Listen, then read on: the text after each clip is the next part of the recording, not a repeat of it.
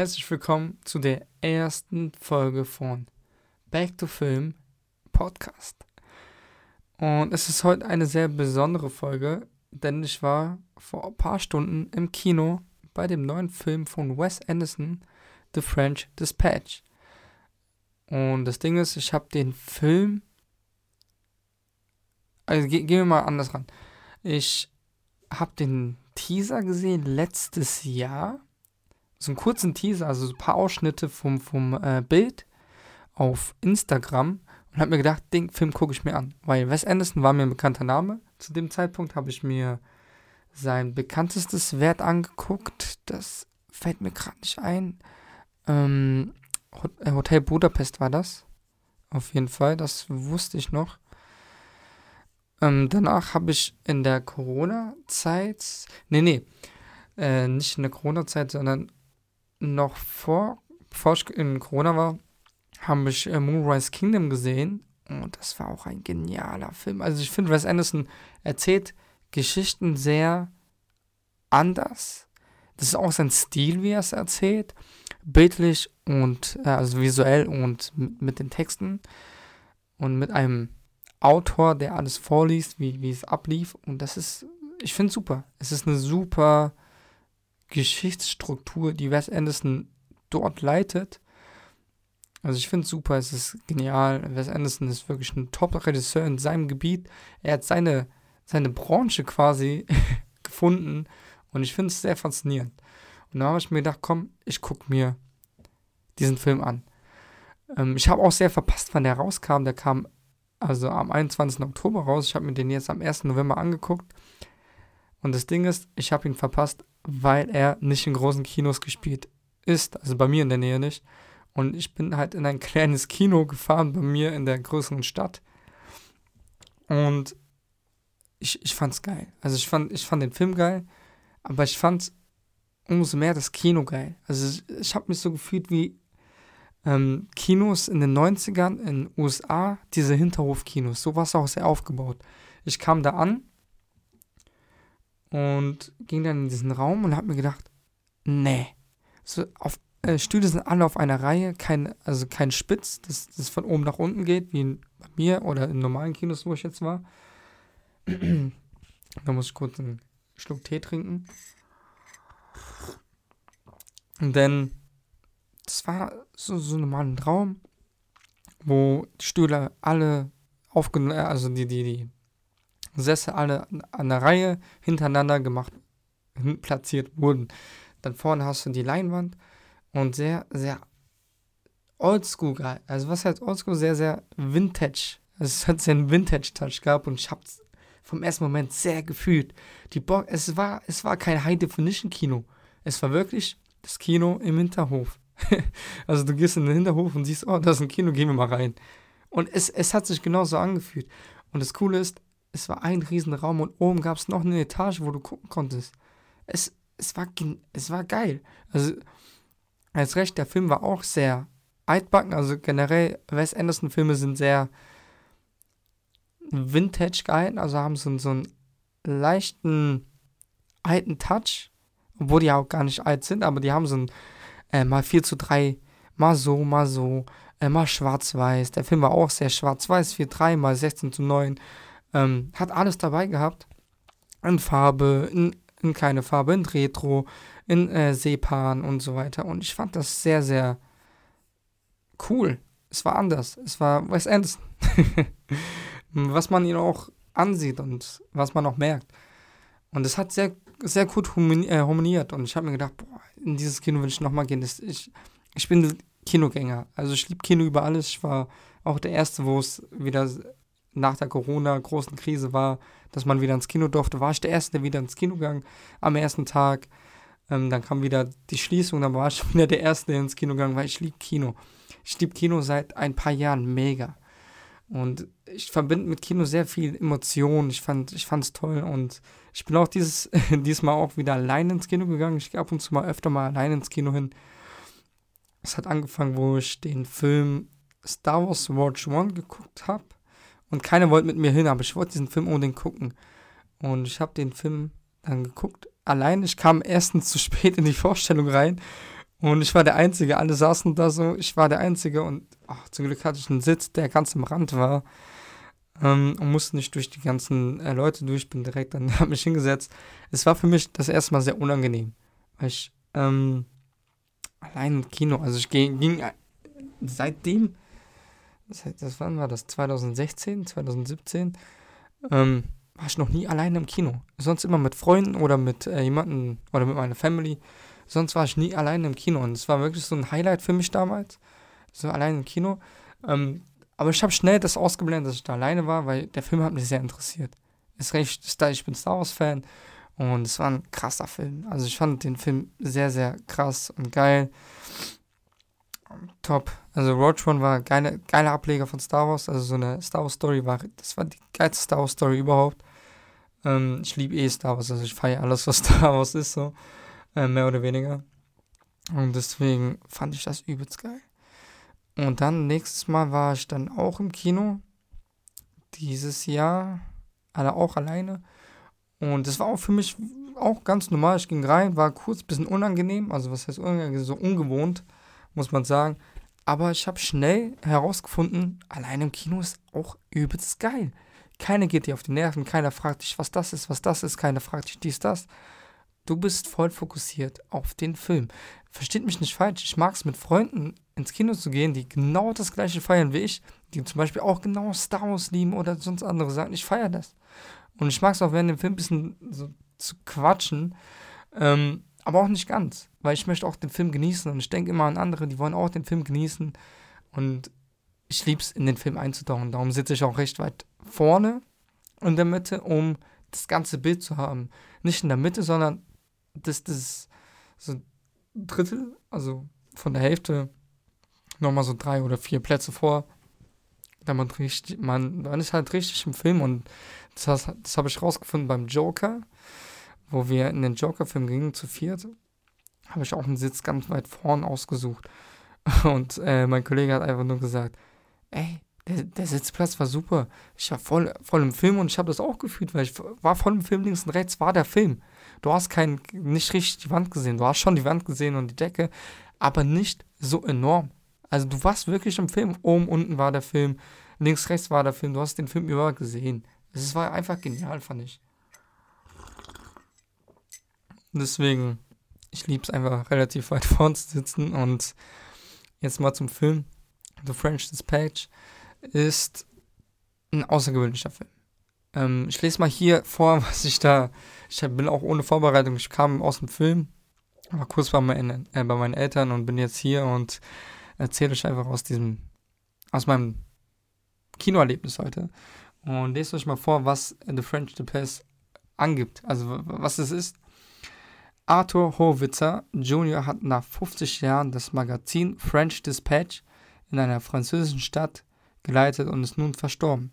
Nun, er, nun, erinnern sich seine Angestellten an sein Leben und seine Karriere zurück, indem vier seiner großen Geschichten zum Leben erwachen. Eine der Geschichten handelt von einem Maler, der im Gefängnis sitzt äh, und seine Wärterin eine Muse und Model ist. Und so weiter und so weiter. Wir, wir gehen auch jetzt ein. Und das Ding ist, was ich sagen möchte, ist, wer diesen Film noch nicht gesehen hat, empfehle ich herzens, diesen Film zu gucken. Herzens guckt diesen Film, erlebt ihn, guckt ihn mit Freunden, guckt ihn alleine, versucht ihn zu gucken. Ähm, ich werde jetzt mit Spoilern reingehen, weil ich finde, wenn man über einen Film redet oder Kritik übt oder eine Review macht, man kann schlecht nichts spoilern. Man spoilert, egal in, welcher, in welcher Hinsicht.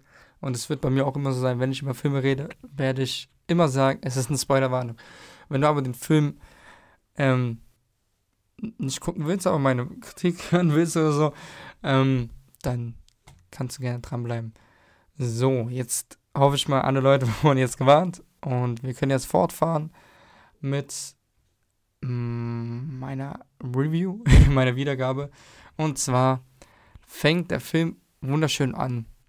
Es wird erzählt, The French, Dispatch, äh, The French Dispatch, wie es aufgebaut was es ist, welche Leute da mitwirken, ähm, sehr coole Einleitung von Owen Wilson, der die Stadt zeigt, wo es ist. Es ist in der Stadt. Ich finde es gleich. Ich habe mich echt schlecht vorbereitet. Ähm, wo haben wir das denn? In in, in, in der Stadt in Frankreich äh, in Nieuwe sur Blaise. in Nieuwe sur Blaise, also mein Französisch ist sehr, sehr schlecht. Aber dort ein Ableger von Liberty, Kansas aus USA, dort ein Magazin zu gründen. Und dort haben, hat er gewisse Autoren, die stellt man, die stellt, stellt er vor, der Owen Wilson stellt die Leute auch vor. Es gibt wie immer bei äh, Wes Anderson-Filmen jemanden, der der Autor, also der der Erzähler ist der ganzen, des ganzen Films und erzählt diesen Film durch. Auch sehr cool. Ich feiere sowas. Ich mag das, weil das verbindet nochmal und zeigt auch so, noch so eine Humorart. Und dann war der, der die erste Sache, also die, die ersten Sachen waren der Kunst, also der Künstler. Der Gefängniskünstler, der seine Muse, also seine Wärterin war seine Muse und sein Model und seine Liebhaberin. Und er hat quasi moderne Kunst gemacht. da ist wohl der ein Kunstkritiker oder ein Kunstsucher hat ihn entdeckt und hat ihm Geld angeboten und so ist alles in Lauf gegangen. Er hat viele, viele Gemälde gemalt äh, und ihn auch verkauft als modernen Künstler. Und es war, es war das Ding. Es war das Ding des Jahres. Ähm, er, er hat Gemälde gemalt und so weiter. Natürlich ist irgendwann alles ausgeartet, wie man es auch kennt. Ähm, mehr oder weniger sehr cool, sehr coole Schauspieler dabei. Ähm, die Haupt, also der Künstler ist äh, Benicio del Toro, den man vielleicht auch kennt als der Collector aus äh, The Guardians of Galaxy, The Endgame ähm, und so weiter. Und dann haben wir einmal den, äh, wie heißt der denn?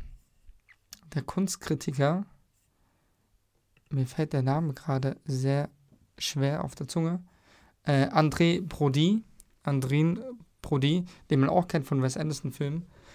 Und auch sehr, sehr cool gespielt. Also ich fand das Schauspiel alles super. Es, es passt einfach so dazu. Seine Muse war äh, Lea Sexdoix. Seydoix, Alter, ich kann den Namen einfach nicht aussprechen. Die kennt man zum Beispiel aus den James Bond-Filmen. Keine Zeit zu sterben. Also das ist die, die James Bond-Liebhaberin. äh, ja, genau. Dort haben wir die Sachen. Wir haben auch die Redakteurin, die diese Geschichte erzählt und darbietet, wer dieser Künstler ist und die Geschichte natürlich erzählt vor einer Bühne. Das ist Tilda Swinton. Die kennen wir zum Beispiel aus ähm, dem Snowpiercer. Wir kennen sie aus den Marvel-Filmen von Doctor Strange und Endgame. Man kennt sie durch äh, Konstantin. Grand Budapest ist sie auch dabei. Das ist ja auch ein Film von Wes Anderson. Ähm, also sie ist nichts Unbekanntes, sagen wir mal so. Genau. Und die Story wird auch richtig cool erzählt mit Kunst. Ich liebe eh Kunst. Also ich finde, Kunst ist auch eine mehrdeutige Wahrnehmung. Da muss ich kurz was trinken. Und, und ich fand, das war ein schöner Part. Also die, die, der Kunstpart war übelst schön erzählt. Auch natürlich Kunst ist wie immer crazy as fuck. Aber so muss es sein. So muss es sein. Und ich fand es sehr, sehr, sehr cool dargestellt. Ich finde es auch sehr cool, dass Wes Anderson sehr viel mit der Kunst arbeitet. Und seine Werke sind selber für mich auch eine Kunstart für sich. Und sehr viele Gemälde sind moderne Kunst eingebaut. Auch, also das war ein cooles Kapitel. Dann kommen wir mal zum nächsten Kapitel. Äh, was war das genau? Genau, die Arbeit der ähm, Jugend, der politischen Jugend. Da haben wir einmal äh, Timothy Chalamet, auch sehr bekannt, auch durch Dune und andere äh, Sachen. Zum Beispiel aus, ich habe gerade echt die, ich habe mich echt schlecht vorbereitet. Ich hoffe, man verzeiht mir das. Zum Beispiel aus Dune Kombi bei mein Your Name, The Woman, The King, also der ist auch ein aufstrebender Künstler, also Schauspieler und dort wird die Jugend gezeigt und sie ist aufstrebend, revolutionär. da wird gezeigt, wie, wie, die Jugend anfängt. Äh, Timothy Chalamet, ne? Chalamet, ich kann den Namen, sehr, sehr exotischen Namen. Und da zeigt, zeigt, wie die rebellische Jugend dargestellt wird, dass sie dass sie alle Künstler in ihrer Hinsicht sind, dass sie Rebellen sind und aufstrebende Sachen sind. Und in der Stadt, wie es halt, ex äh, wie es halt explodiert, äh, in der Stadt gibt es Krieg auch mit Tränengas und so weiter. Und da haben wir die auch eine Autorin dabei, die sein Manuskript, was er selber schreibt, auch verfasst die Geschichte drumherum. Sie ist Autorin, sie ähm, ist auch live dabei und es wird auch sehr, sehr cool erzählt. Am Ende stirbt er, um einfach die Freiheit zu sagen, mehr oder weniger. Und das ist auch sehr, sehr cool gemacht. Und ist auch bildlich, also bühnlich und bildlich gemacht wird. Wie hier auch gezeigt wird, dass ähm, man an Armee gebunden ist und dann doch nicht. Also, dass es auch kompletter Blödsinn ist, dass man ein Idolist ist in jeder Hinsicht, was man auch macht. Sehr, sehr cool gemacht. Also feier ich. War auch cool. War auch halt wieder ein Spiegel an, an uns selber. Genau. So, jetzt kommen wir zum letzten, was ich hier stehen habe. Obwohl es vier Geschichten sind, aber die vier Geschichten geht es, also die vierte Geschichte ist ja drumherum um, um das, äh, the, the French Dispatch ist es ja drumherum, das ist ja die vierte Geschichte, wie, wie die Leute dahinter sind, ähm, welche Autoren das sind, wie, wie das Leben dort auch ist und so weiter in der Stadt. Und das letzte ist ein Polizeichef, der einen Koch hat, den Nescafé. und das ist das Ding. Der Autor der Geschichte sollte eigentlich einen Artikel über Kochen machen, über Essen. Aber das war so crazy. Er wollte eigentlich nur den Chefkoch interviewen, wurde eingeladen ähm, zum Essen von einem Polizist, äh, Polizeipräsidenten. Und dort artet es aus, der Polizeipräsident, sein Sohn, wird entführt. Dort artet es aus in Krieg und allem. Oh, das ist super erklärt, super gespielt. Der Autor selber ist dann in einer Talkshow, wo er sagt, er hat ein kein fotografisches Gedächtnis, sondern ein Gedächtnis, wo er sich an allen seinen Werken erinnert. Also alles, was er schreibt, erinnert er sich und kann es wiedergeben. Und so erzählt er seine Geschichte durch. Von Anfang bis zum Ende, jeden Punkt. Und es ist so, ich finde, ich finde, sowas ist Kunst für sich. Das ist eine Drehbuchkunst, die ich Wes Anderson einfach nur sein, meinen Hut davor ziehen kann. Es ist einfach so genial gemacht. Und jeder, der es gesehen hat, weiß, was ich meine. Es ist perfekt von vorn bis hinten. Ich kann es echt nur jedem empfehlen, diesen Film zu gucken. Und einfach auch genial gespielt, genial gemacht. Top-Schauspieler haben wir dabei. Wir haben Willem Dafoe dabei. Edward Norton haben wir dabei. Bekannt aus ähm, Fight Club oder History X. Wir haben Owen Wilson dabei, wie gesagt. Wir haben viele bekannte Geschichten dabei. Wir haben Bill Murray dabei. Bill Murray ist natürlich ein sehr bekanntes Pro ähm, Schauspieler bei Wes Anderson-Filmen. Die arbeiten auch sehr eng zusammen. Wir haben auch einen Gastauftritt von Christopher Waltz dabei. Auch sehr cool. Wir würden davon auch sehr cool gemacht. Ähm, wir haben. Was haben wir denn nochmal? Wir haben eine Schauspielerin dabei, die bei Lady Bird, Lady Bird mitgespielt hat oder The Little Woman. Die äh, Cerise Rona ich kann die Namen alles auch schlecht aussprechen. Ich müsste, glaube ich, mir mal so einen Kurs nehmen dafür, Schauspielernamen reden und, oh Gott, also super. Also ich fand, ich fand den Film super, kann ihn echt nur jedem empfehlen, ist ein typischer Wes Anderson-Film, würde ich sagen. Aber Wes Anderson hat seine Nische und wenn man in einen Wes Anderson-Film geht, erwartet man das ja auch irgendwo. Das ist auch normal. Ich werde hier jetzt mit euch live, also bei mir live, ihr seht es wahrscheinlich ein paar Tage später als ich, aber live bewerten, wie viel der Film von mir kriegt, also wie Sterne. Und ich bewerte ihn mit 3,5 Sternen und ein Like, weil der Film mir hat wirklich gefallen. Ich glaube, ich werde mir den, wenn er halt äh, zum Stream rauskommt oder zum Kauf, werde ich mir den auf jeden Fall nochmal gönnen. Er ist super, ich kann ihn wie eben am Herzens legen. Guckt den Film, ein, ein fantastischer Film halt. Typischer Wes Anderson-Film. Und wie gesagt, ich fand das Feeling auch super im Kino, in diesem alten Kino, in diesem Oldschool Vintage Touch Kino. Fand ich es einfach super, so einen Film zu gucken.